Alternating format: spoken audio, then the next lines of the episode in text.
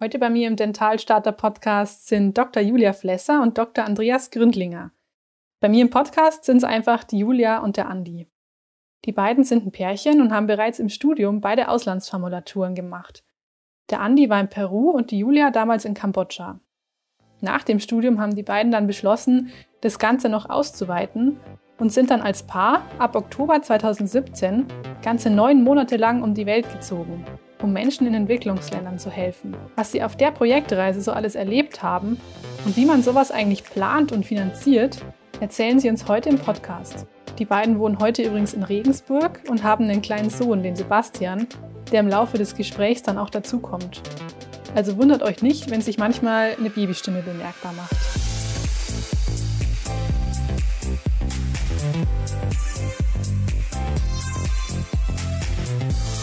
Herzlich willkommen, ihr beiden. Ähm, schön, dass ihr dabei seid und uns heute ein bisschen was erzählt über eure Reise. Welches war denn der beeindruckendste bzw. der verrückteste Zahnpflegetrick unter Einheimischen, dem ihr auf eurer Reise begegnet seid? Pflegetrick. Also ich weiß nur, dass die Maasai halt so Zahnbürsten aus, aus Baumrinde, glaube ich, verwenden. Aber gesehen haben wir das leider nie. Die hatten eigentlich alle auch die Zahnbürsten, die wir halt auch in Europa verwenden. Okay. Halt dann eine für die ganze Familie, aber ähm, die hatten die, ja. Na, ist interessant.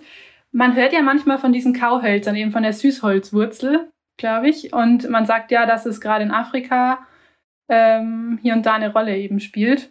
Es, es wird gesagt, jetzt, wo du das gesagt hast, Süßholzwurzel, ähm, das, also das haben wir bei den Maasais, haben wir das ähm, gehört, dass, dieses, dass die das hernehmen. Sie haben es bei uns zu den Behandlungen nie mitgenommen. Und dann haben, ja, gesehen haben wir es wirklich nicht, aber wir haben gehört, dass das die Massaiser hernehmen. Aber sonst hat jeder, jeder das ganz normale Plastik, was wir haben. Wie sprechen sich denn da diese Zahnpflegetipps rum? Also haben die auch ähm, ganz normale Zahnärzte und gehen die Leute da prinzipiell regelmäßig zum Zahnarzt in den Ländern, in denen ihr wart? Nee, die Leute gehen eigentlich nie zum Zahnarzt. Also wenn dann eher, wenn sie es können, wenn sie den Zugang eben zu so einer medizinischen Versorgung haben und auch das Geld dafür haben, dann gehen sie nur, wenn sie Schmerzen haben, aber auch nur, wenn die Schmerzen schon sehr lang bestehen. Also wir hatten auch Patienten, die wir gefragt haben, wie lange haben sie denn schon Schmerzen? Und sie haben gesagt, zehn Jahre. also es ist schon, ist schon krass.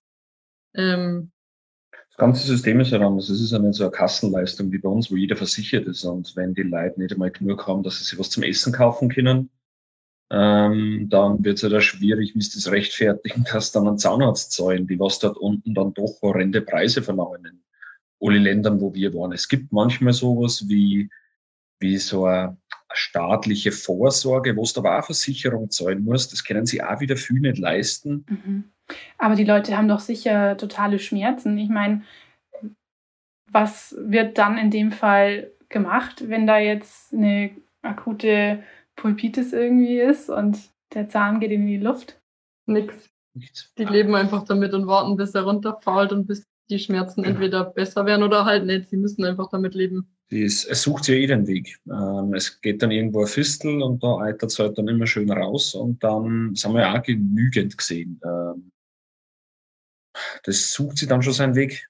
Und wie, wie war das dann mit diesem Mundgesundheitszustand generell? Also gab es Unterschiede zwischen den Kontinenten oder sagt ihr, es war überall gleich schlecht? Prinzipiell war es schon überall schlecht. Es gibt auch welche, die haben super Zähne. Das ist, denke ich, auch der Genetik teilweise geschuldet. Ähm, die haben gar nichts. Ähm, was man jetzt so kontinental, sage ich mal, und feststellen konnte als Unterschied war, dass in Afrika schon sehr viele so ähm, Fluorosen zu sehen waren. Also da waren halt sehr viele Zähne einfach so gelblich, kreidig. Das war sehr oft zu sehen, gerade in Tansania. In Nepal, in Nepal eigentlich genauso dann, äh, in die Bergdörfer ein bisschen. Da waren sie aber nicht so gelb, da haben sie einfach eine andere Farbe gehabt. Und äh, auf die Philippinen speziell, da war halt alles vom Zucker zerfressen. Das war halt Katastrophe. Hast du aber in Tansania dann auch genauso gesehen oder, oder an Nepal. Das Süße ist halt ubiquitär vorhanden und das, ähm, da gibt es kein Bewusstsein dafür. Also überall gleich schlecht. Eigentlich. Ja, würde ich auch sagen. Also es gab viel zu tun, kann man festhalten, ähm, als ihr angekommen seid. Ähm, wie war das Ihr hattet ja nur bestimmte Behandlungsräume zur Verfügung natürlich, sind die nicht so gut ausgestattet wie bei uns alle. Ähm, ihr wart ja sowohl in klassischen Räumen als auch in einem mobilen Praxisbus äh, oder auch in einer Freiluftbehandlung in einem Dental Camp in Nepal habe ich gesehen auf eurem Blog. Was war denn so die Standardeinrichtung, die überall vorzufinden war? Eigentlich ein Tisch oder ein Stuhl und ja, unsere selbst eingerichtete Ablage für Zangen und äh, Motoren und Bohrer. Also einen Stuhl hatten wir zum Beispiel auf den Philippinen. So einen richtigen Zahnarztstuhl. Genau. Aber sonst hatten wir nirgends die so eine so eine tolle Lagerung, aber es, man braucht es auch nicht. Also das ist ja das Tolle gerade am Zahnarzt sein, dass man bei einfachsten Verhältnissen total gut helfen kann und einfach helfen kann. Man einfach nur einen Tisch oder einen Stuhl nimmt, die Patienten setzen sich da drauf und das funktioniert genauso. Okay, also Tisch, Stuhl, Lampe, vermutlich auch. Stirnlampe, ja. Stirnlampe, habt ihr selber mitgebracht? Ja, haben wir dann äh, haben wir dabei gehabt oder es hält immer irgendwer Taschenlampe. Äh, die Zangen haben wir immer mitgenommen. Was bei den äh, Lampen noch eine witzige Story ist, da ähm, haben wir mal sehr lang behandelt und es ist schon dunkel geworden in Tansania. Dann hat, ähm, wir haben drinnen schon quasi das einzige Licht drinnen war ähm, die, die Stirnlampe, genau, da war mal wieder Stromausfall, was sehr oft der Fall war. Und ähm, der Andi hat draußen noch einen Zahn gezogen, direkt vor, vor den Behandlungsräumen in Anführungsstrichen. Und dann hat einfach der, der Mann, der eben mit seinem Moped kam, um sich behandeln zu lassen, hat, hat dann einfach sein Moped-Licht genommen von Andi. Genau, der hat dann einfach sein Moped fünf Meter weit weggestellt, Licht an und dann ähm, haben wir da angefangen, im Scheinwerferlicht vor seinem Moped ähm, den Zahn zu ziehen. Okay. Das ist wirklich total beeindruckend. War das so das, ähm, sage ich mal, das Primitivste, was ihr erlebt habt, dass es eben da noch nicht mal Licht gab oder war das noch zu toppen? Ich glaube, primitiv, sage ich mal, in dem Sinn, ich unter, einfachst, unter einfachsten Umständen zu behandeln, war halt immer ohne Strom und ohne Licht, ja. Aber dafür hatten wir, wie gesagt, die Stirnlampen und wenn kein Strom mehr da war, dann haben wir einfach halt Extraktionen gemacht und haben halt keine Füllungen mehr gemacht und gewartet. Das hat manchmal auch drei, vier Stunden gedauert, bis mal wieder Strom da war. Manchmal haben wir dann auch aufgehört und haben halt dann uns auf Extraktionen quasi fokussiert. Mhm. Gab es ein Winkelstück? Ähm, ja, wir haben selber unsere privaten Winkelstücke äh, mitgenommen und hatten dann so einen kleinen, gibt es von diversen Firmen so Motoren, die, die kosten nicht viel und den, genau, ungefähr so groß, was wird das sein? 10 oder 15 mal 5 Zentimeter. Und da kann man das Winkelstück dann anschließen, da kriegt man dann Umdrehungen hin. Ich glaube, die Maschine konnte man aufdrehen auf 10.000. Und mit der Übersetzung vom Winkelstück mit dem roten bist du dann irgendwo bei, wie übersetzt ist? Vierfach? Bist du dann bei 40.000. Das ist jetzt, da, da, da gewinnst du keinen Krieg, aber Schnelligkeit ist da ja eh nicht gefragt und bohrst halt ein bisschen länger. Ähm, die hatten ein bisschen Akku. Das heißt, wenn wir gerade einen Powercut hatten, konnten wir die Behandlung meistens noch zu Ende führen. Und das musste halt dann wieder geladen werden und mit dem sind wir rumgezogen. Nachteil von dem kleinen Motor ist natürlich, dass da keine Wasserkühlung dran ja. ist. Das heißt, ähm, wir haben uns oftmals halt jemanden gesucht, der uns beim Behandeln geholfen hat. Der hat sich dann auch meistens schon ganz, die haben sich relativ schnell da eingefunden und waren dann sozusagen unsere Assistenz. Das waren auch einfach Kinder, die da Spaß dran hatten, sage ich jetzt mal. Und ähm, die haben uns dann einfach aus so einer Einwegspritze ähm, das Wasser sozusagen auf den Bohrer gespritzt und dann hat halt der Patient einfach alle paar Sekunden ausgespuckt. Die hatten dann selber so einen Becher. Becher. So war das bei Extraktionen auch. Da haben die halt auch immer reingespuckt und haben das dann selbstständig draußen sauber gemacht und haben es wieder reingebracht. Okay. Ja, Wahnsinn. Das schafft wirklich so ein Bild im Kopf. Das toppt eigentlich alles, was man sich so vorstellt, wenn man sowas noch nicht selbst erlebt hat. Aber wie gesagt, das ist, Julia hat es eh gesagt, das ist dieses, dieses Schöne, dass du einfach in der, die, es gibt ja kaum eine medizinische Disziplin, wo du so schnell solche massiven Schmerzen nehmen kannst. Das kann kein Bauchchirurg, das kann kein Orthopäde, der Internist kann das nicht. Und so Zahnschmerzen, im schlimmsten Fall reißt du halt diesen Zahn, dann geht es. Und das ist so ein Zahnreißen, das ist einfach, da brauchst nicht viel. Und das ist wirklich ähm, befriedigend, befriedigend. Ja. Sau cool. Zufriedenstellend, ja. Ja. Gab es denn äh, Extraktionszangen oder musstet ihr da euch auch irgendwie behelfen mit, weiß ich nicht, Ästen? Also wir, wir hatten schon Extraktionszangen. Ähm, genau, die hat man dabei. Halt auch ein, nicht die alle abgewinkelten oder gerade für den Quadranten, aber du bekommst ja mit, mit vielen Zangen was raus. Und ähm, es waren welche da und mit denen musst du zurechtfinden. So, Hebel waren auch da. Ähm, das macht's, also man kann dann eigentlich mit jeder Zange und jedem Hebel jeden Zahn so ungefähr rausmachen, weil man sich einfach dran gewöhnt, man nimmt halt das, was da ist und fertig. Also nichts von wegen Zack jetzt zur Backe oder so, sondern es wird halt einfach die genommen, die gerade da ist. Glaube ich. Okay. Welcher Ort oder gab es denn einen Ort, der euch jetzt persönlich irgendwie positiv überrascht hat, wo ihr sagt, oh wow, da, da haben sich die Leute ja schon richtig was überlegt oder waren irgendwie fortschrittlicher, was die Gerätschaften anbelangt oder war es wirklich überall diese Standardeinrichtung? Also ich kann mich noch erinnern, wir waren in Nepal, da sind wir ähm, wirklich gefühlt ans Ende der Welt gefahren. Es war ähm, das eben dieses Dental Camp, wo wir drei Tage lang angereist sind, zwei Tage lang ähm, mit dem Auto und einen Tag sind wir gewandert. Und in dem zweiten, also am Tag zwei, waren wir in einem ganz kleinen Dorf. Da mussten wir mal krankheitsbedingt aussetzen und dann sind wir durchs Dorf gelaufen und haben halt so eine kleine Medical Station gefunden und da war dann einfach ein Zahnarztstuhl drin.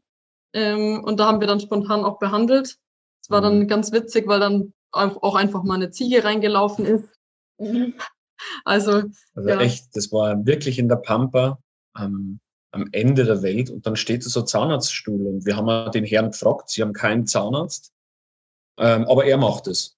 Und das sieht man halt. Also der, der hat nichts gelernt, also irgendwas wird er schon mal gelernt haben, aber der ist zahnmedizinisch nicht ausgebildet, weder Helfer noch Zahnarzt. Und da sieht man mal, das sind Handkniffe, mit denen der Probleme löst. Er hat uns dann gesagt, ähm, ob wir denen jetzt Prothesen bauen können und Wurzelknallbehandlungen machen.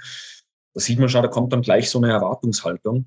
Ähm, aber das war echt am Ende der Welt. war das überhaupt möglich, eine Endo zu machen oder prothetische Versorgungen? Also möglich wäre es mit Sicherheit gewesen und wir haben mal Leute gesehen, die, die so Endos gehabt haben, aber für uns nicht zufriedenstellend. Unser, unsere Aufgabe war ja die, wir kommen dahin und verursachen den Leuten nicht im Verlauf noch Probleme. Ähm, das heißt, wenn wir Behandlung durchführen, muss die so bombensicher sein, dass wir gehen und die keine Probleme haben oder keine größeren. wir kennen es ja von der Uni her, so sind wir halt ausgebildet worden. Wenn das entzündet ist, Nerv raus, Medikamenteneinlage, Medwechsel, da hängst du mal drei bis vier Wochen dran, bis das das erledigt ist. Und das konnten wir nicht liefern. Also haben wir von vorhinein gesagt, machen wir nicht. Ähm, entweder Füllung oder der Zahn fliegt. Genau, wir haben auch eigentlich immer am Anfang der Behandlung gesagt, da muss eine Füllung gemacht werden, aber sollten wir den Nerv eröffnen, dann ist es eigentlich so, dass man den Zahn rausmachen muss. Also in seltenen Fällen haben wir schon eine direkte Überkappung gemacht, wenn wir wussten, wir sind da jetzt noch eine Woche und der Patient kann noch mal kommen. Aber sonst haben wir direkt kommuniziert, so wenn der Nerv eröffnet wird, dann muss der Zahn auch raus und nur wenn der Patient damit einverstanden war, haben wir auch angefangen. Sonst haben wir halt gar keine Füllung angefangen. Okay, und das habt ihr euch, so wie sich das anhört, auch im Vorhinein schon überlegt, diese Strategie? Ja, ich glaube, das haben wir uns in unseren Projekten, sage ich mal, während dem Studium und nach Andis Examen, glaube ich, so ein bisschen angeeignet. Also ähm, Andi war nach seinem Examen für, ich weiß gar nicht wie lange, fünf, sechs Wochen ähm, in Peru in einem Bergdorf noch. Und ich war während dem Studium noch nach dem neunten Semester in Kambodscha für vier Wochen. Ich denke, da hat sich das schon so ein bisschen entwickelt, dass man ein bisschen weiß, okay, was, was kann man Patienten zutrauen und was muss er unbedingt wissen. Wie war das äh, chirurgisch? Wie weit konnte man da gehen? Weil es ist ja auch sicher mal beispielsweise eine MAV entstanden beim Zahnechsen. Ja, ähm, chirurgisch ist es so, das größte Problem für uns war, wir hatten keine Absaugung. Natürlich alles, was blutet, irgendwann stockt dir das und das nimmt dir die Sicht. Ähm, für einen Zahn rausmachen hat es immer gelangt. Äh, für eine MAV, wir haben es wirklich ähm, immer wahrscheinlich nicht, aber wir haben es wahrscheinlich doch immer kontrolliert. Äh, und ich kann mir an zwei Fällen erinnern, wo wir eine MRV hatten.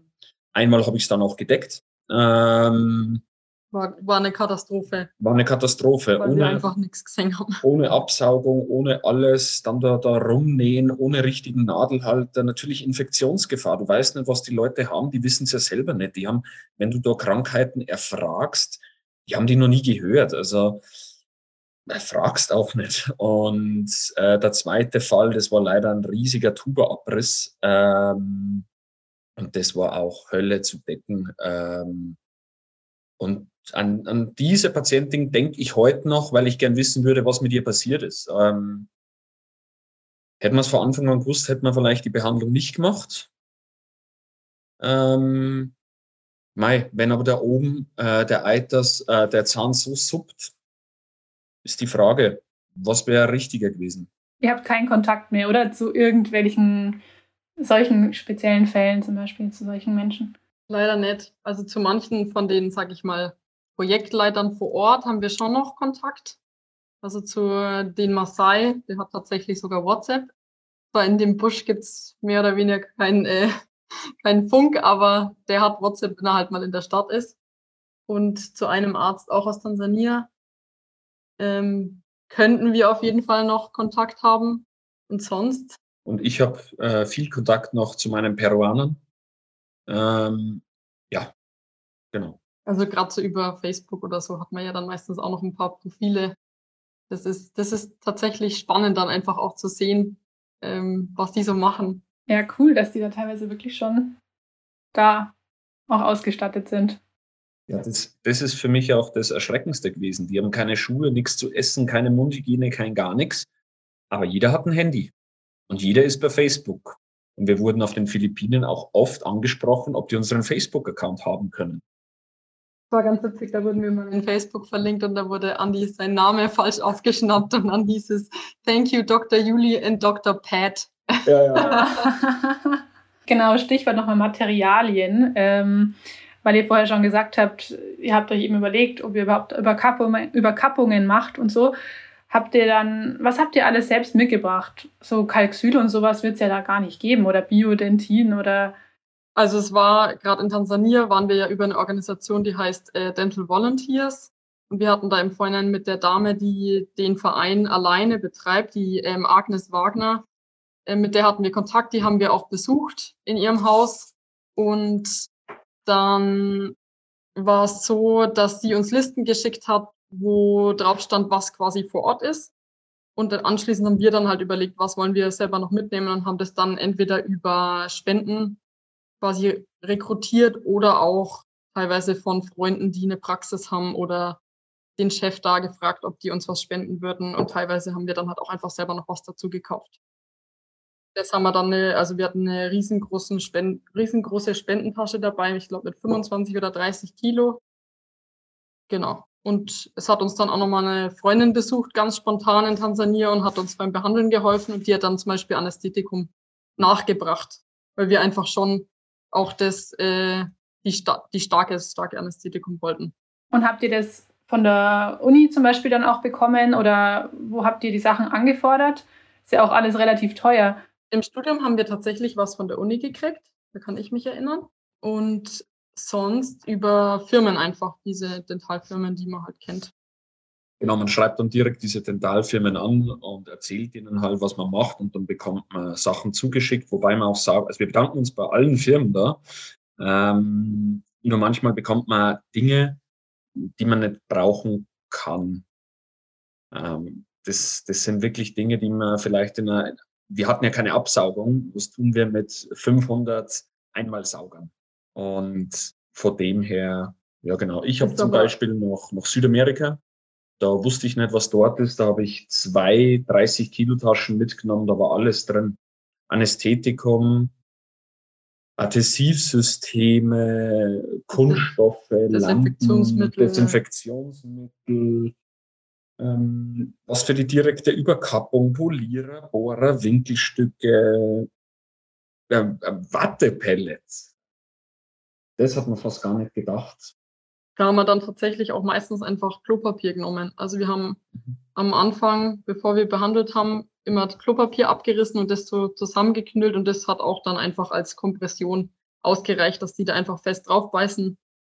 Dann halt einfach andere Umstände, aber es funktioniert genauso. Also es ist auf jeden Fall eine andere Form von Sterilität, die die, die da haben. Ja, das ist, das ist sowieso. Ich meine, wenn man bei denen in die Mundhöhle dann reinschaut, ähm, die leben ja auch noch ganz anders. Die leben ja viel, ich glaube, die kommen mit viel mehr Keimen in Berührung. Die sind ja ständig verletzt. Die, die, die halten, wenn man das jetzt so blöd sagen, die halten ja da was aus. Und von dem her, ob der jetzt dann auf das Klopapier drauf beißt oder auf einen sterilen Tupfer, bei seinem Zahnstatus, ja. Wie ist es denn mit der Eitelkeit? Weil ich kann mir vorstellen, dass jetzt zum Beispiel die Füllungen, wenn es jetzt zum Beispiel eine A3 gebraucht hätte, dann aber auch mal eine A1 machen musstet. Hat sich da jemand beschwert?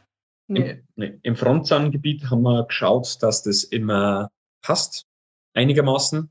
Aber im Seitenzahngebiet haben wir denen dann sogar erklärt, dass wir das extra machen, damit man natürlich den Zahn von der Füllung wegkennt. Und das fanden dann auch viele total toll. Und ähm, manche fanden sogar, sie können ja damit angeben, sie haben eine Füllung, sie konnten sich das leisten. Ähm, da die nichts zahlen mussten, das haben sie nie erzählt, aber sie konnten sich das leisten, eine Zahnbehandlung. Aber dankbar waren die Leute schon ja. sehr. Also egal wo wir waren, waren die Leute dankbar dafür, dass sie eine Behandlung kriegen konnten. Und wir haben auch oft halt Mittagessen dafür gekriegt. Oder bei den Maasai haben wir dann halt eine Ziegenmilch gekriegt. Also die haben sich dann schon immer was überlegt oder sie haben, sie uns, sie haben uns was gebastelt. Ich habe mal Ohrringe geschenkt gekriegt. Das war, das war eigentlich auch immer das Schönste, wenn man sowas zurückgekriegt hat. Also ein Junge zum Beispiel auch in der Schule, wo wir behandelt haben in Tansania, der hat danach gesagt, ja, ihn hat es jetzt so beeindruckt, was wir gemacht haben, dass er auch Zahnarzt werden möchte. Der hat uns da auch wirklich eine Woche oder was beha beim mhm. Behandeln quasi assistiert und hat danach dann gesagt, ja, er würde gern Zahnarzt werden. Kann der dann sagen, also wie läuft es mit der Ausbildung dort? Sehr teuer, würde ich sagen, aber mehr wissen wir dazu leider nicht. Also positiv aufgenommen äh, durchweg oder gab es auch andere Situationen? Da gab es leider auch die ein oder andere. Ähm, wir hatten in Tansania hm, leider ein bisschen Probleme mit der Regierung, dass sie uns angekreidet haben, wir hätten das falsche Visum. Da gab es ein bisschen Aufruhr. Ähm, Dann auf den Philippinen ähm, wollte uns ein Vater verklagen ähm, und hat uns mit der Polizei gedroht. Ähm, ja, ja, aber das waren eigentlich die zwei großen Dinge, was, glaube ich, für vier Monate behandeln durchweg okay ist. Das passiert in Deutschland ja auch das ab, ab und an, dass mal jemand mit dem Rechtsanwalt droht. Von daher, glaube ich, ist es für vier Monate behandeln doch durchweg positiv. Für was hat ihr euch verklagt oder verklagen wollen? Also ganz konkret war das so, wir haben äh, auf den Philippinen waren wir auf einer Insel, wo ein deutscher Zahnarzt hin ausgewandert ist und der hat die Insel äh, wirklich vorangebracht. Ähm, liebe Grüße an den Wolf. Und der hat alles für die Insel getan und hat unter anderem dort auch in einer Schule einen Zahnarztstuhl etabliert. Und seit Jahren kommen da immer wieder Zahnärzte und behandeln dort gratis. Und also genau, also für die, für die Leute gratis. Und da war es auch so, wir waren dort und haben die Kinder behandelt. Und da kam sein, also da kam der Junge, desolater Zahnzustand, sechs Jahre alt. Ich sehe ihn heute noch vor mir. Und drei Sechser waren durchgebrochen und zwei halten schon im Pulperpolypen und der dritte war tiefkariös zerstört. Und das müssen wir halt rausmachen. Und das war ein Freitag, wir haben das rausgemacht und der Junge bekam die Anweisung, daheim eine Ruhe zu geben, das ganze Wochenende leicht zu kühlen. Und das hat er nicht gemacht. Und am Montag kam er nicht in die Schule und am Dienstag kam er und war brutal geschwollen. Und wir haben dann Rücksprache gehalten mit dem Wolf, der deutsche Zahnarzt, der noch dort ist. Und der hat uns dann Chlorhexamet gegeben, das wir dem kleinen Jungen dann gegeben hatten. Das hat der Wolf noch irgendwo gefunden. Und einen Tag später kam dann der wutentbrannte Vater in die Schule und ist mit Paragraphen gekommen, dass wir ja unsere Zertifikate Ausbildung nicht in der Praxis ausgehängt haben, was nach philippinischem Recht so sein soll. Und wir hätten seinem Sohn ähm, Arzneimittel gegeben, die abgelaufen waren, weil das Chlorhexamet war abgelaufen. Ja, und daraufhin ist in der Schule eine Diskussion entbrannt, wer wir sind und was wir machen und standen dann vor einem Triumvirat an Eltern und Lehrern. Nee, also das war, die, die, die Schulhalle war voll mit, mit besorgten Eltern, was wir denn da mit den Kindern machen. Und Gott sei Dank hatten wir die Szene fotografiert vorher und konnten das zeigen. Und somit wurde der Vater dann auch beschwichtigt, äh, beziehungsweise er war peinlich berührt. Ähm, die Eltern haben sich dann eigentlich alle gegen ihn verbündet. Aber er hat uns trotzdem gedroht, weiterhin. Das Positive von dieser ganzen Situation war, dass wir uns da wirklich darauf vorbereitet hatten am Wochenende und ähm, das natürlich auch unserem medizinischen Englisch definitiv nicht geschadet hat. Also das ist bis heute so, dass wir natürlich beide auch beim Behandeln recht gut ähm, Englisch sprechen können, das einfach umschreiben, auch wenn wir irgendeinen Fachbegriff oder so nicht wissen. Wie, wie ist es in so, so, einer Situation? Man hat ja total viel Zeit und auch Geld irgendwie rein investiert. Man kommt ja auch, um zu helfen und dann steht man da auf einmal und wird irgendwie auch beschuldigt. Verliert man da irgendwann so, gut, ihr habt das jetzt relativ gut hinbekommen, aber gab es da auch Situationen, wo ich gedacht habe, für was eigentlich? Ja, die gab es definitiv. Also manchmal ist es schon frustrierend gewesen, definitiv. Auch, auch Nepal, da war es dann so, das war groß angekündigt. Wir, wir sind nach Nepal geflogen, sind dann drei Tage Anreise bis in das Dorf und uns wurde gesagt, sie, sie haben das dort publik gemacht. Anscheinend waren wir sogar im Radio. Also es wurde anscheinend wirklich groß angekündigt. Und am ersten Tag, glaube ich, wie viele sind gekommen? Wie viele Menschen? 150 oder 200, aber da waren wir noch mit drei anderen Zahnärzten unterwegs. Also da waren wir zu fünft und die Menge haben sonst der Andi und ich an dem Tag, wenn es sein musste, auch durchgeboxt. Also eigentlich waren wir in dem Fall zu viele Zahnärzte für zu wenige Patienten. Und das, ich glaube, die Leute haben es einfach teilweise nicht gewusst. Die weite Anreise, das ganze Geld, die Strapazen und dann kommt niemand. Kommt man sich ein bisschen. Das ist einfach schade. Mhm, das würde man auch nicht erwarten. als ich jetzt gedacht, die Leute stehen irgendwie Schlange und dann sowas. In Tansania war das schon so. Da waren wir im SOS Kinderdorf und da war immer vor unserer Tür ein Pulk an Kindern. Die haben sich da wirklich auch gefreut. Da waren wir auch in den Klassen eben zum Zähneputzen üben. Das, also da war immer was los. Aber gerade in Nepal war das, die haben sich super viel Mühe gegeben mit der Organisation, aber es ist leider nicht so angekommen, wie wir es uns gewünscht hätten und wie es auch die Organisatoren vor Ort sich gewünscht hätten. Man hat, man hat teilweise das Gefühl, wenn man das selber nicht organisiert, dann wird das nichts. Vor allem die Nepalis hatten viel Blabla und ja, sie haben das gemacht und, und da erzählt und den gefragt. Und im Endeffekt ist nichts passiert. Und das ist dann eigentlich schade. Da bekommt man das Gefühl, sie wollen sich's auf die Brust schreiben. Der, der Bürgermeister vor dem Dorf, er hat die Zahnärzte geholt.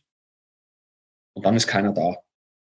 Wir haben dann letztendlich in Nepal auch das das Dental Tracking hieß das, abgebrochen, weil wir eben so viele Zahnärzte waren und die anderen Zahnärzte waren alle gerade mit dem Studium fertig worden und hatten noch nicht so viel behandelt wie wir. Die waren aus München, Ulm und die dritte Stadt weiß ich nicht mehr.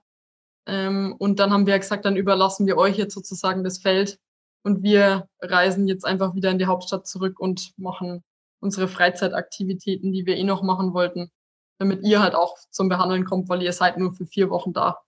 Aber das war ja wirklich nur die Ausnahme, oder? Also in den meisten Fällen, wie war so ein Arbeitsalltag jetzt im Vergleich zum, zum Praxisalltag, so jetzt abgesehen von dem Zeitpunkt, wo eben wenig Leute kamen, war da jetzt irgendwie eine riesen Warteschlange normalerweise oder hatten die Leute wirklich Termine? Also Termine gab es gar nicht. Uh, first come, first serve. Und es waren Schlangen, ja. Die Leute mussten warten. Meistens war es dann immer so, dass am Anfang, wer traut sich als erstes? Und wenn die Leute dann gesehen haben, dass es funktioniert, dann war die Bude rappelvoll. Und dann haben wir behandelt, bis wir, bis keine Leute mehr da waren. Und wenn oder, zu viele ja. da waren, dann haben wir mal kurz gesagt, halbe Stunde Pause oder die Instrumente waren, waren, waren verbraucht. Das war eher das größere Problem, ja. Dann, dann hat man zwischendurch noch mal kurz einen Drucktopf anschmeißen müssen. Und in der Zeit hat man dann wenigstens gescreent. Ähm, ja, aber, aber das war der Arbeitsalltag. Von hell bis dunkel. Drucktopf, äh, für was hast du den verwendet oder ihr? Zum Sterilisieren. Also in, in Tansania mussten wir auch erstmal zwei Stunden rumfahren, bis wir einen gefunden haben, den wir kaufen konnten. Ähm, weil es da einfach vor Ort keinen gab und wir haben halt einen gebraucht. Den haben wir dann tatsächlich zum Beispiel auch mit zu den Maasai genommen haben dann da ähm, Steine reingelegt, damit wir unsere, unser, unser Sieb, wo man die dann reinmacht zum Damm sterilisieren, dass die nicht direkt im Wasser schwimmen. Also man wird erfinderisch.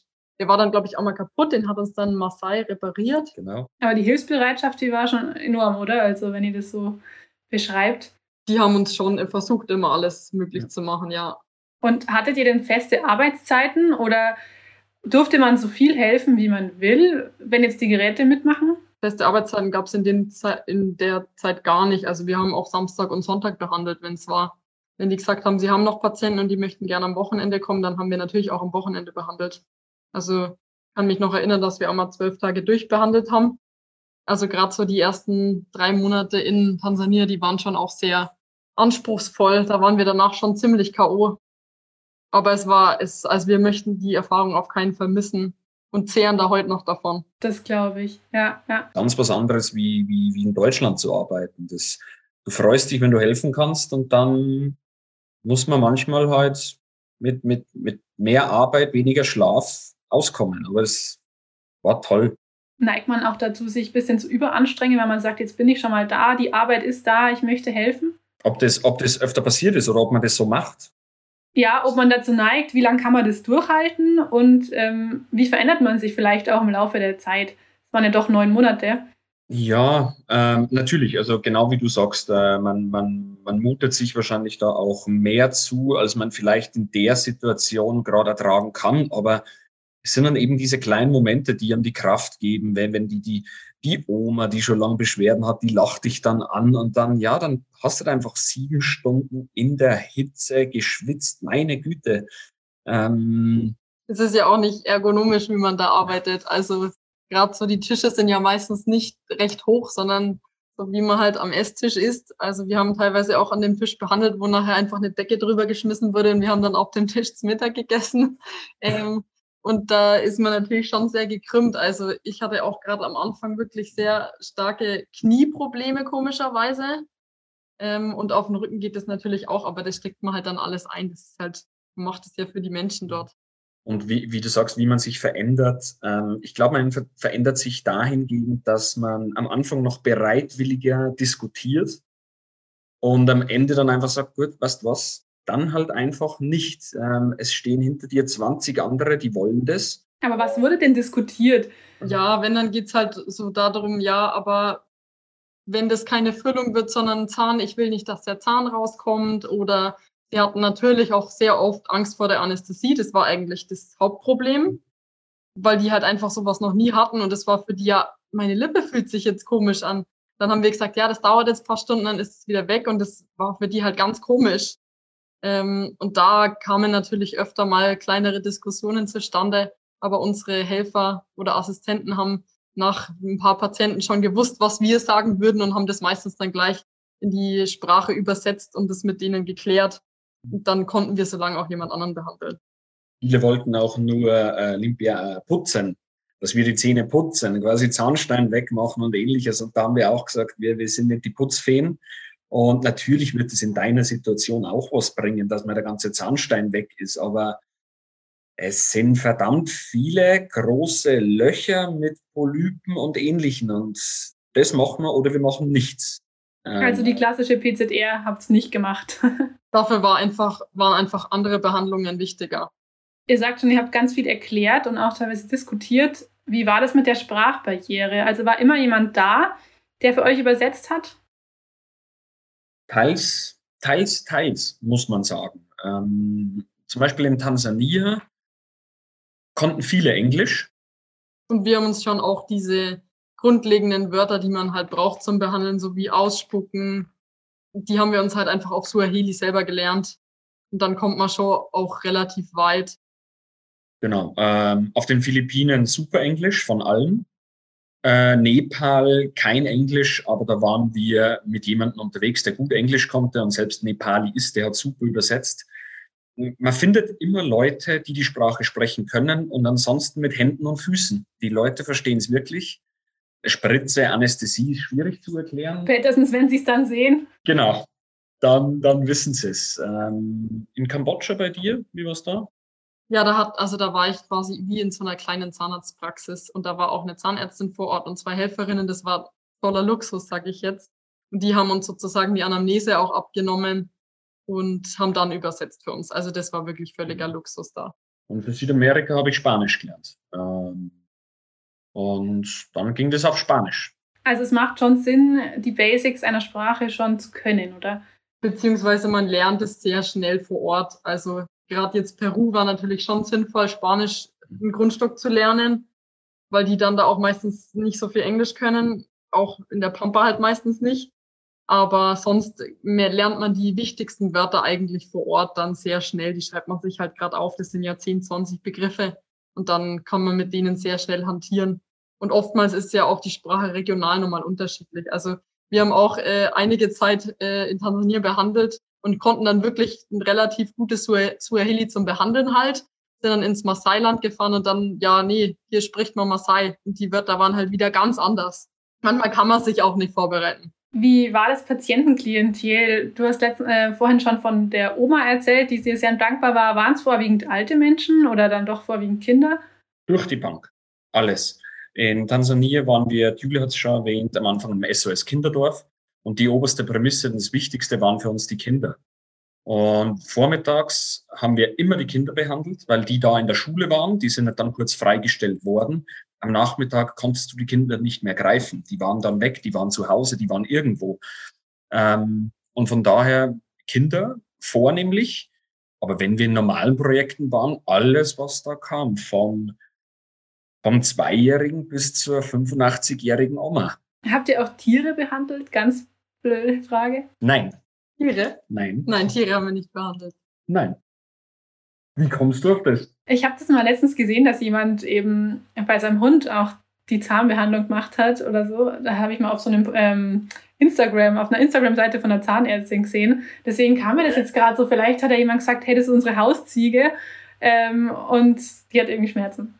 Sehr witzig, müssen wir nochmal hinfahren. Müssen wir nochmal hinfahren, ja. Wie lange davor plant man denn so eine Weltreise und mit was fängt man an? Also wir haben so ein halbes Jahr bis Jahr vorher das Planen angefangen. Also unsere Planung war sehr weitreichend, weil wir auch unsere Wohnung gekündigt haben, alle Möbel verkauft haben. Ähm, von daher war das bei uns ein bisschen ein größeres Projekt. Also das, das Wichtige für uns war, so eine Weltreise im klassischen Sinn war das für uns einfach nicht. Für uns war es eine Projektreise. Wir wollten helfen. Und mit dem haben wir angefangen. Man hat geschaut, welche Organisation findet man, die einem diverse Länder anbietet. Es gibt Ärzte ohne Grenzen, Zahnärzte ohne Grenzen. Es gibt so viele Organisationen, die, die, wo, die dich wohin schicken können und betreuen können. Und das muss halt zusammenpassen mit deinen Ländern. Viele dieser Organisationen haben extreme Auflagen. Das heißt, du musst zwei Jahre, zum Beispiel als deutscher Zahnarzt, zwei Jahre, du musst Assistenzarztzeit fertig haben. Und Genau. Wir waren, jetzt, wir waren jetzt ländermäßig nicht so festgelegt. Wir haben gesagt, wir würden gerne nach Afrika, wir würden gerne nach Asien. Welches Land dann das letztendlich wird, da waren wir nicht so festgelegt. Wir haben dann eben eine Organisation gefunden, eben Dental Volunteers, und die hat, die hat irgendwie 15 verschiedene Länder, wo sie auch diverse Projekte hat. Und dann haben wir eben über sie die Leute vor Ort direkt kontaktiert und haben dann eben gefragt, ja, wann könntet ihr uns gebrauchen?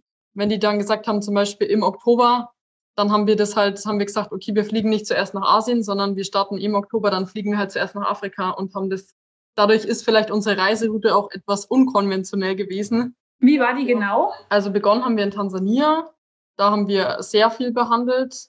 Dann waren wir für unsere Freizeitaktivitäten ganz kurz in Uganda und in Neuseeland zum Behandeln dann wieder in, auf den Philippinen.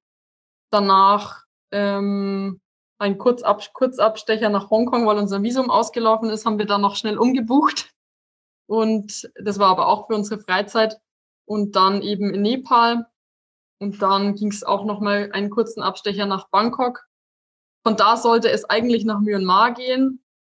Da hätten wir auch sehr, sehr gerne behandelt, aber da waren die Auflagen so hoch, gerade, dass man irgendwie 1000 Euro bezahlen muss, dass man allein überhaupt behandeln darf. Das pro Person, dass wir gesagt haben, das ist einfach nicht mehr drin. Und das ist es uns dann, ja, das geht einfach nimmer. Wir waren auch einfach kaputt, und muss dann man sagen. Muss man noch dazu sagen, wir waren dann einfach reisemüde und dann haben wir das eben da und wir gesagt, okay, jetzt fliegen wir nach Hause. Wie viel Zeit bleibt denn überhaupt für, für Spontanität, wenn man eigentlich im Vorhinein schon irgendwie angemeldet ist bei diesen Hilfsstationen? Ja, also bei den Hilfsstationen äh, keine, keine Spontanität. Wenn wir gesagt haben, wir sind jetzt da zwei bis drei Wochen, dann waren die zwei bis drei Wochen für uns für die Hilfsprojekte reserviert. Und wir hatten danach in jedem Land ein bisschen Puffer für Erholung oder was anschauen. Und wenn sich die Möglichkeit ergeben hat und uns es gefallen hat, haben wir dann noch weiter behandelt. Und wenn nicht, dann hatten wir Freizeit. Es ist, was man schon dazu sagen muss, ist natürlich auch was ganz anderes, ein Land kennenzulernen, wenn man dort behandelt. Weil einen die Einheimischen dann oftmals halt erstens mal ganz andere Dinge über das Land erzählen, sowohl positiv als auch negativ, und einen halt auch einfach mal einladen und mitnehmen. Und dann kommt man an Orte, ans die man halt sonst nicht kommt.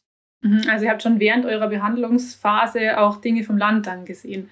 Genau, dann waren wir halt auch an einem Sonntag oder so mal mit denen unterwegs. Genau, zum Beispiel auch wieder konkret in Tansania waren wir unter den Fittichen eines Maasai-Bosses und der hat dann gesagt, Umsungus, also die Weißen, am Sonntag wird nicht behandelt. Heute habt ihr mal frei und hat uns dazu so, einer extrem schönen Quelle gebracht, wo viele Einheimische hingehen. Und dann hat uns dann einen Tag entspannen lassen. Der hat dann gewusst, die, die stehen unter Strom, die kommen mit der Hitze nicht zurecht, arbeiten da jeden Tag.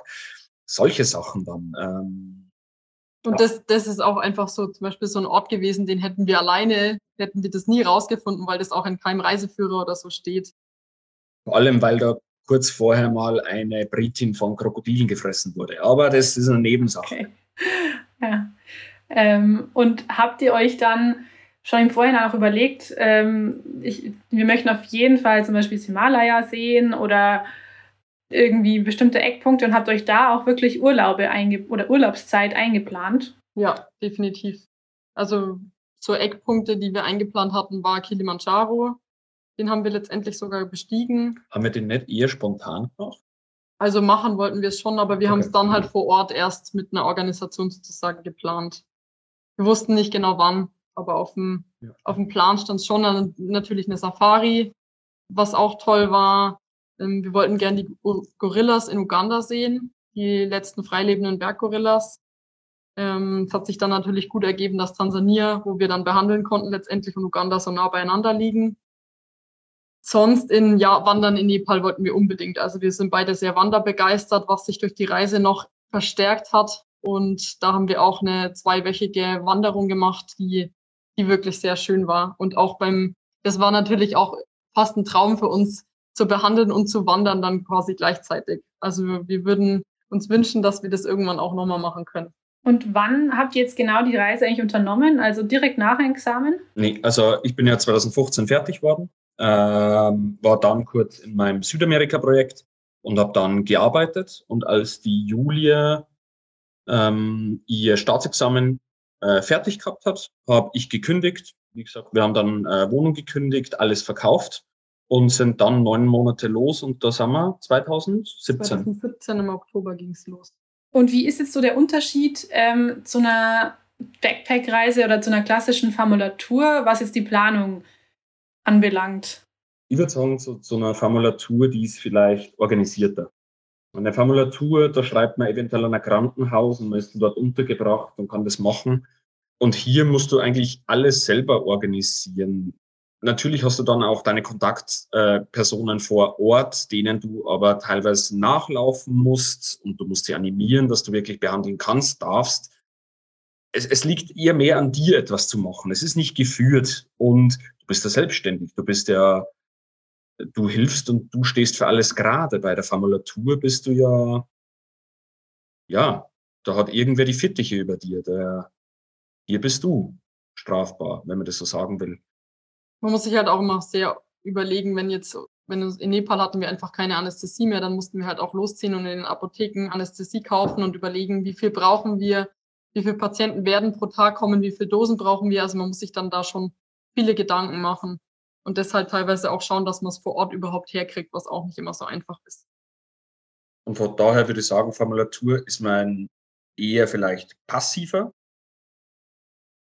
und bei, bei so einer, du musst wirklich viel selber machen, aber es geht, es ist kein Hexenwerk. Und Backpacking ist, kommt davon, wie man Backpacking betreibt, aber manche leben da in den Tag hinein. Es geht halt auch mit so einem straffen Zeitplan. Ähm, wenn man Projekte geplant hat, dann nicht. Aber es ist jetzt nicht so, wie wenn das minütlich getaktet wird. Die Länder sind ja eh anders. Passiert es nicht heute, passiert es übermorgen. Das muss man auch mit einplanen. Thema Impfungen. Hattet ihr alle wichtigen Impfungen abgedeckt und welche waren das? Ja, wir haben alle vorher abgedeckt. Also wir haben uns im Tropeninstitut beraten lassen und jetzt muss ich überlegen, ich glaube, wir hatten fast alle Impfungen, die man so, die es so gibt, weil wir einfach in so vielen verschiedenen Ländern nachher waren. Also ich meine Gelbfieber, Typhus. Japanische Enzephalitis, Tollwut nochmal aufgefrischt, Hepatitis haben wir nochmal aufgefrischt. Also das waren auch paar Euro. Ja. Wir haben uns auch in dem Sinn noch vorbereitet bezüglich HIV.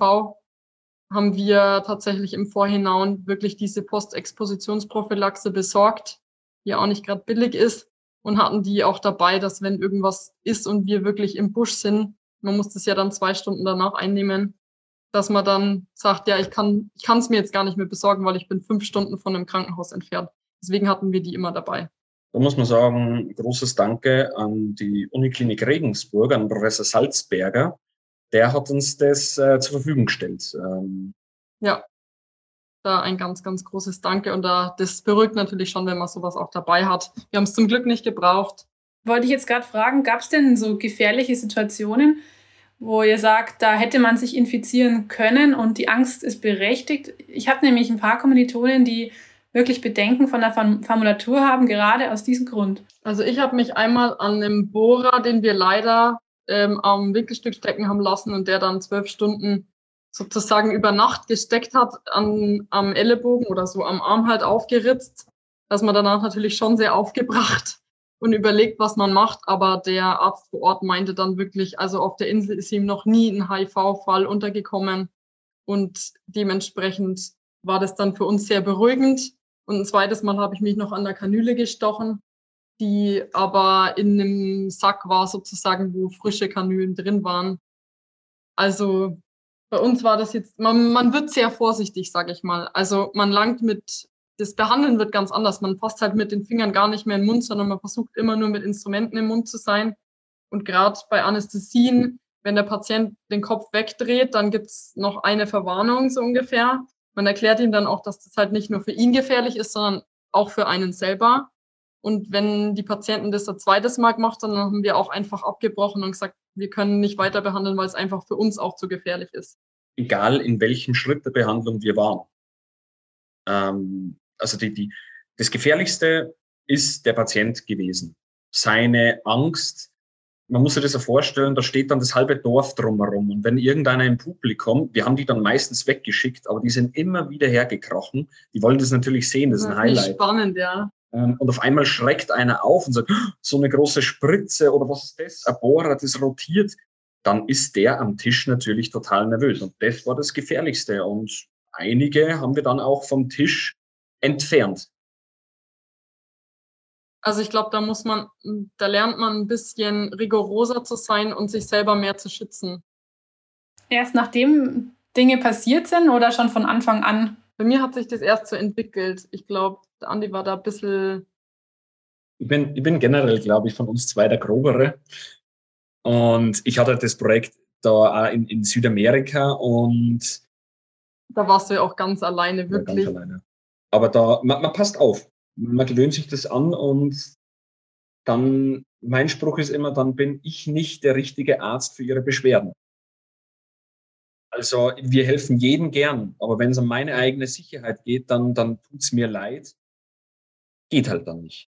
Und es ist jetzt nicht so, dass wir jeden weggeschickt haben, der Angst hat. Wir haben die beruhigt, was wir auch geredet haben mit den, mit den Leuten und gezeigt haben. Und dann durften die bei einer anderen Behandlung zuschauen. Aber irgendwann reicht's und dann hat man kein Verständnis und dann muss der leider gehen. Es war auch manchmal so, dass zum Beispiel ein Kind gesagt hat, das war eine Tochter, das war auch eine ganz witzige Situation. Da hat das, die Tochter gesagt, nee, nee, ähm, sie, sie muss das nicht behandeln lassen, ihre Mama möchte das nicht.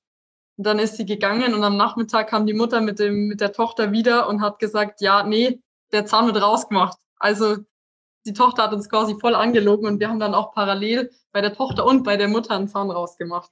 Nochmal kurz zu den ähm, zu diesen Materialien, die du von daheim mitgebracht hast. Andreas, du meintest ja 60 Kilo Taschen, also zwei Taschen A 30 Kilo.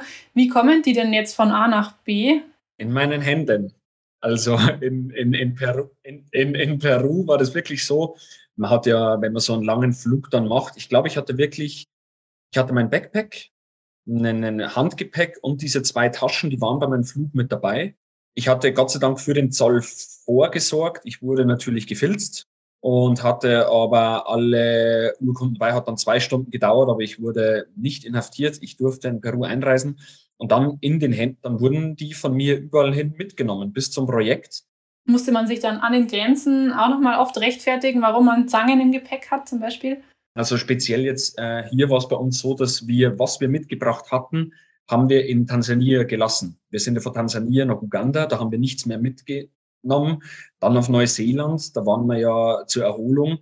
Und dann erst in den Philippinen. In den Philippinen war alles vor Ort. Da haben wir mit dem Zahnarzt zusammengearbeitet. Und in Nepal war auch alles vor Ort. Beziehungsweise da haben es dann okay. eben die, sage ich mal, die jüngeren Kollegen aus Deutschland mitgebracht, weil die direkt hergereist sind. Die haben wir dann, da hatten wir vorher Kontakt und zu denen haben wir gesagt, hey, wir haben das in Nepal kurz gescreent, was ist hier, was fehlt besorgt das, nehmt es noch mit und dann haben die das noch mitgenommen. Und in Nepal war es tatsächlich auch so, dass man vor Ort ganz gut in der Apotheke einkaufen konnten. Ja. Also da aber, waren wir sehr überrascht sogar. Aber auf deine Frage, wir sind, wir, wir haben mit zahnärztlichem Material dann keine Grenze überwunden. Äh, Thema Unterkünfte noch. Habt ihr immer relativ nah an, dem, an dem Behandlungsraum gewohnt oder habt ihr euch auch mal Hotels genommen? Wir haben eigentlich sehr, sehr oft entweder gefühlt direkt daneben oder so ein paar Gehminuten davon entfernt wohnt. Habt ihr das im Vorhinein gebucht? Nee, also für uns war, war immer eigentlich klar, wir über, über diese Organisation, über die, über die Agnes von Dental Volunteers, die hatte Kontakt zu so, eben zu SOS Kinderdorf. Und zu denen haben wir gesagt, hey, wir kommen, wir machen euch alles, ihr braucht uns nichts bezahlen, Essen machen wir selber, aber ihr habt doch sicher irgendwo ein Zimmer für uns. Und das war uns eigentlich dann schon auch ein Anliegen, dass wenn wir da runterkommen und so viel Geld investieren, dass wir einfach irgendwo bei denen in einem Zimmer und das war absolut nicht hochwertig. Aber das war, das war ja. Ausreichend. Manchmal haben wir halt einen kleinen Beitrag pro Tag dazu bezahlt. Aber meistens ähm, wurde uns das schon irgendwie dazugestellt. Thema Finanzierung ist eh noch ein Punkt, ähm, der mich interessieren würde. Wie habt ihr es euch finanziert und mit wie viel muss man jetzt wirklich rechnen? Also finanziert haben wir mehr oder weniger alles selber und natürlich nur durch Unterstützung unserer Familien und auch Freunde und in deren Arztpraxen, wo die arbeiten. Also es haben uns irgendwie alle so dazugeholfen, aber so hauptsächlich haben wir es selbst finanziert und wie viel man rechnen muss, ähm, also wir haben mal so ungefähr durchgerechnet, was uns wirklich alles gekostet hat. Also sage ich Flüge, da sind Impfungen, da sind Versicherungen dabei. Visas. Ähm, genau. Aber auch natürlich so teure Dinge wie Safari ist ein großer Punkt gewesen oder Kilimanjaro, das war auch nicht gerade billig. Ähm, und ich denke, wir sind zwischen pro Person zwischen 15.000 und 20.000 Euro gekommen. Oder was würdest du sagen? Ja. Für die, für die gesamte Zeit natürlich. Also da sind die Flüge auch dabei natürlich. Die waren, glaube ich, auch schon bei 4000 Euro pro Person. Hätte man sich auch irgendwie bezuschussen lassen können? Das gibt es ja, glaube ich, bei der Formulatur. Es gibt diesen DAAD, diesen Deutsch Akademischen Austauschdienst, vor dem habe ich auch einen Zuschuss bekommen, damals für, eben für, für Peru. Ich glaube, mittlerweile ist es aber nur noch der ZAD. Ich muss aber sagen, es ist, so eine Formulatur bietet auch immer eine elegante Lösung. Man arbeitet und bekommt Unterkunft was man sich da alleine spart, auch in so Ländern kosten Hotelzimmers gleich mal, was bist denn, 10, 15 Dollar pro Tag immer los. Und jetzt rechne mal zwei, drei Wochen weg, dann lernst du da Leute kennen und vielleicht darfst du danach auch noch das so als Base hernehmen und dort übernachten. Ähm, man kann also hier durch diese Projekte dann auch günstig noch unterkommen und auch die Kultur kennenlernen. Das diese, diesen, diese Zahlen, die wir genannt haben, 15 bis 20, die soll jetzt niemanden abschrecken. Wir, wir waren ja auch sehr lang unterwegs. Neun Monate. Das, wenn man das durchrechnet, das ist dann.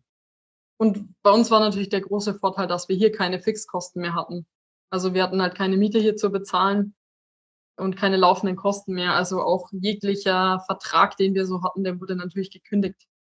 Das war natürlich jetzt schon auch ein Riesenvorteil. Also wenn man das runterrechnen würde, was man auf, ich meine, dass wir exakt 222 Tage unterwegs waren. Ähm, wenn man das runterrechnet von dem Betrag, dann ist das ja auch nicht gerade viel. Wenn man sich da ausrechnet, was man da in Deutschland brauchen würde, wäre das sicherlich viel mehr. Aber, aber von unserer Seite her soll, also wir haben das ja wirklich frei Schnauze gemacht. Wir haben geschaut, dass wir überall so günstig wie möglich einheimische Busse, man kann Projekte auch organisierter gestalten. Äh, man fährt zum Beispiel die Philippinen, wo wir waren. Man fährt hin, man fliegt, fliegt hin, kommt dann dort an, setzt sich da rein, behandelt und fertig. Das kann man mal als Einstieg verwenden. Es muss nicht gleich so Harakiri sein, wie wir das gemacht haben. Und man kann natürlich schon auch also wir haben schon versucht, an allen Ecken und Enden immer zu sparen. Das heißt, da war nichts mit Taxifahren, sondern immer schauen, okay, wo fährt ein einheimischer Bus und wo müssen wir da genau hin und wie viel kostet es dann und haben halt auch immer versucht, dass die uns da nicht abziehen, weil als Tourist wird man im Ausland schon oft, zahlt man schon oft den etwas sehr viel höheren Preis. Ähm, wir haben dafür schon immer versucht zu sparen. Ja. Das kann man sicherlich auch, wenn man jetzt etwas mehr Budget hatte, noch einfacher und entspannter gestalten. Was man, was man da vielleicht nur erwähnen muss, ist, wir haben jetzt Jahr ca. 15.000 bis 20.000 äh, bezahlt für die Reise und jetzt werden Leute rechnen, ja, knapp 220 Euro unterwegs, sieben Monate.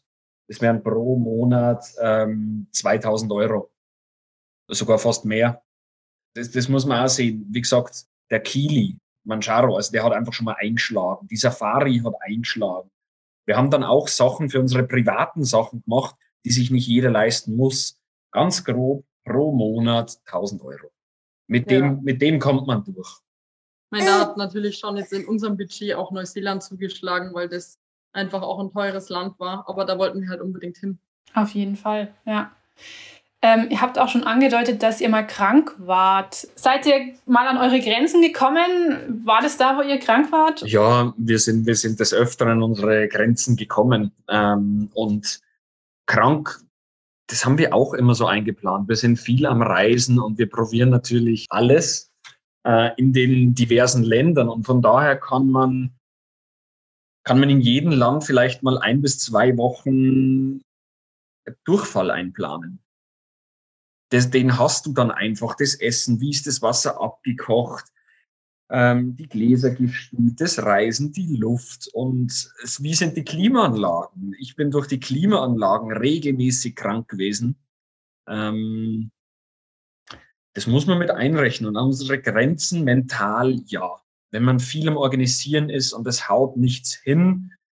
Man muss ja auch jeden Tag wieder neu überlegen, wo reisen wir, wenn man jetzt freizeitmäßig unterwegs ist, wo reisen wir morgen hin, welches Hotel nehmen wir. Also es ist schon immer sehr viel Planung pro Tag. Ich sag mal, ein bis zwei Stunden mindestens, wo man überlegt, wie läuft das jetzt morgen. Man muss sich ja dann auch mal sehr viel absprechen und das zehrt dann schon irgendwann an den Nerven, muss man sagen. Weil man einfach irgendwann keine Lust mehr hat und denkt, ja, ich will jetzt einfach mal so dieses gefühlt all-inclusive-Ding und jemand sagt, was ich morgen mache und wo wir essen gehen.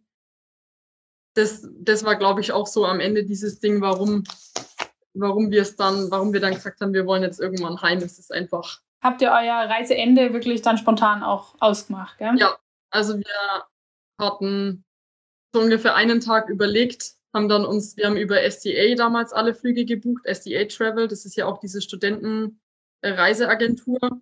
Und dann hatten wir denen eine E-Mail geschrieben und als dann zu deutscher Zeit das Büro offen war, haben die uns den Flug umgebucht und ein paar Stunden später sind wir nach Hause geflogen.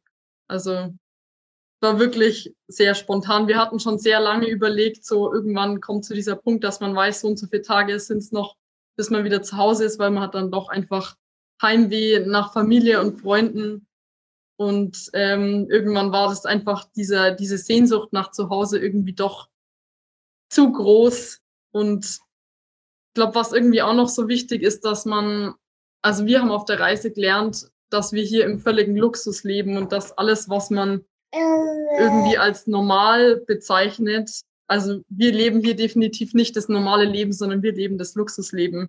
Und ja, wir wollten irgendwie gern wieder geregelte Preise, ähm, Es war toll, wieder eine warme Dusche zu haben, ein weiches Bett zu haben. Einfach ein Wasserhahn, wo Wasser rauskommt, das du instant trinken kannst. Oder zum Zähneputzen trinken kann. Also da gab es schon viele Sachen, wo man gesagt hat, wir, wir wünschen uns einfach, ja, wieder unseren Luxus, sage ich mal, zurück. Man halt jetzt auch einfach wertschätzt, was man hier alles hat. Mhm. Ja, man hat es gerade schon gehört, euer Sohn hat sich schon eingeschaltet ins Gespräch.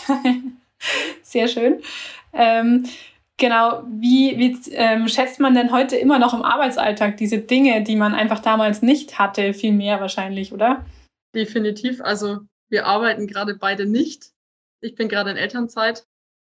Und ich habe mich dann nochmal entschlossen zu studieren. Ich mache MKG gerade. Also und bin jetzt im, im zweiten Studium drin. Ist der Wunsch irgendwie auch auf der Reise so ein bisschen entstanden oder war der schon immer da? Interessanterweise hat mich das die Julia vorhin gefragt. Ich habe es bei der Julia sofort mit, mit Nein beantwortet.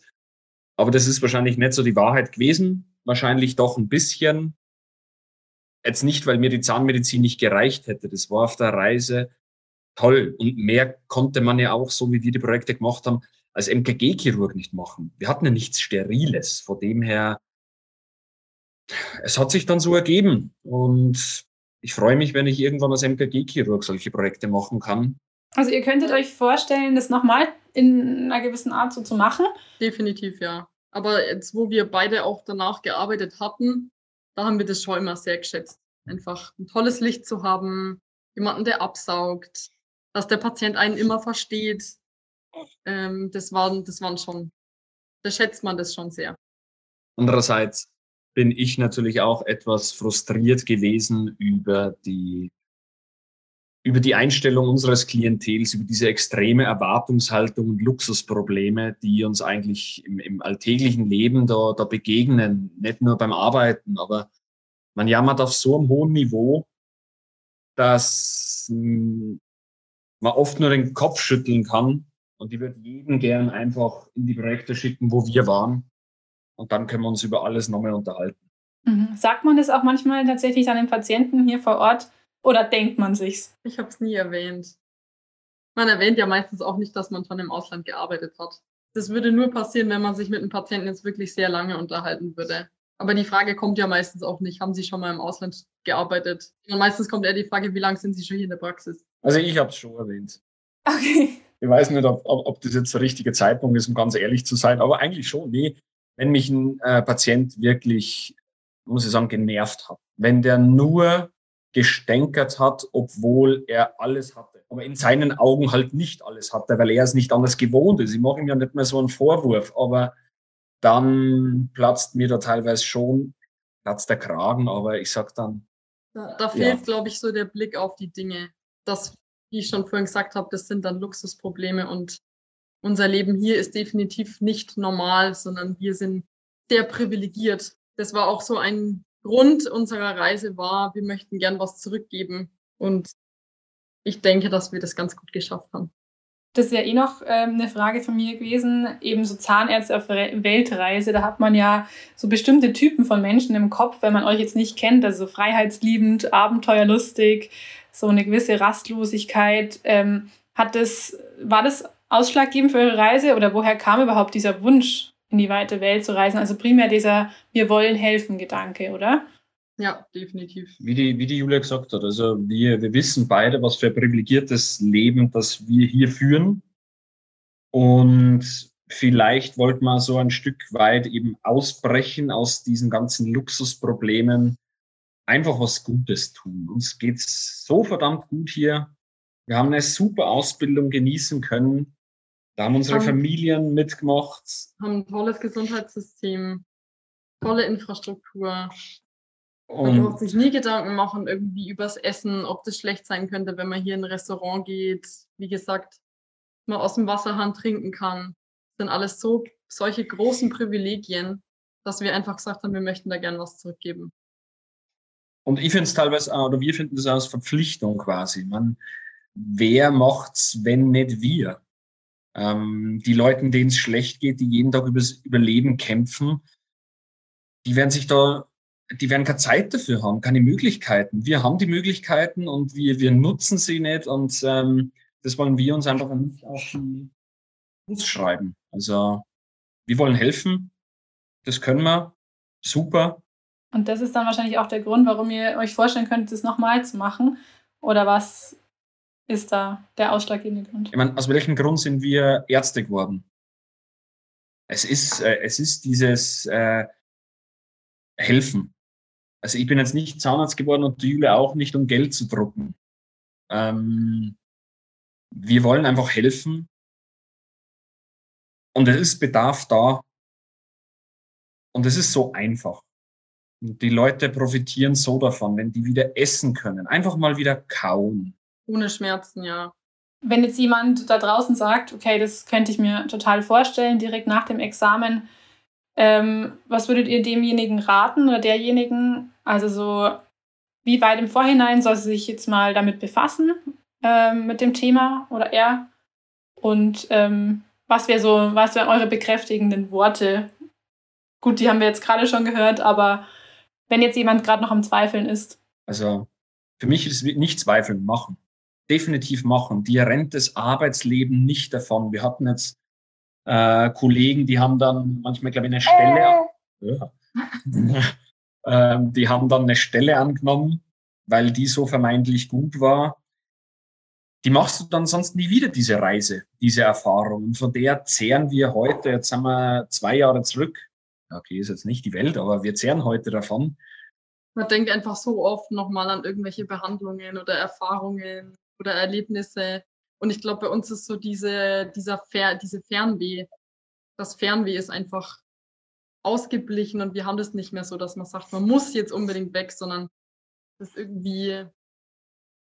Hier, hier läuft dir nichts weg. Und im schlimmsten Fall, du kannst immer zurück, sofort, lass alles stehen und liegen, du kannst ja zurück, du bist keinem für irgendwas verpflichtet. Im Endeffekt wäre es Geld, was du verloren hast. Und frag Kollegen, frag Verwandte, die sollen dir unterstützen und auf alle Fälle machen, machen, machen.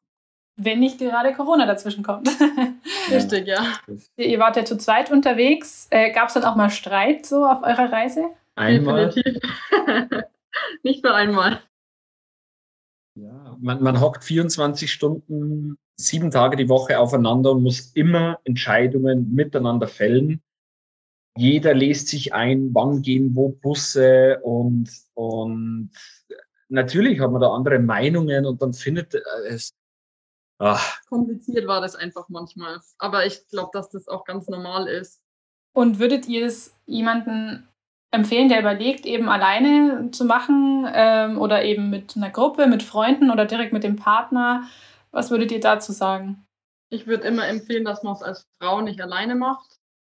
Einfach weil es sicherer ist und weil man sich einfach besser fühlt. Ich glaube, du kannst es jetzt aus Männerseite noch erzählen. Aus Männerseite, es kann natürlich genauso einiges passieren. Mir hat es gefallen, wie ich alleine war, weil ich alleine war so viel gelernt. Ich musste machen, ich musste liefern und das hat mir bis heute geprägt. Das ist der Hammer. Aber da haben wir doch jetzt mal wieder gehört, was man alles machen kann nach dem Examen. Und es war ein total spannendes Gespräch. Schön, dass es geklappt hat. Vielen Dank. Und ich wünsche euch als Familie alles Gute und vielleicht klappt es ja sogar mal mit eurem Sohn auf Reisen zu gehen später. Muss er dann aushalten, ja. Wenn ihr jetzt noch Lust bekommen habt auf ein paar mehr Details der Reise, dann folgt den beiden noch auf Instagram oder scrollt durch den Blog. Den Link gibt es direkt in meiner Folgenbeschreibung.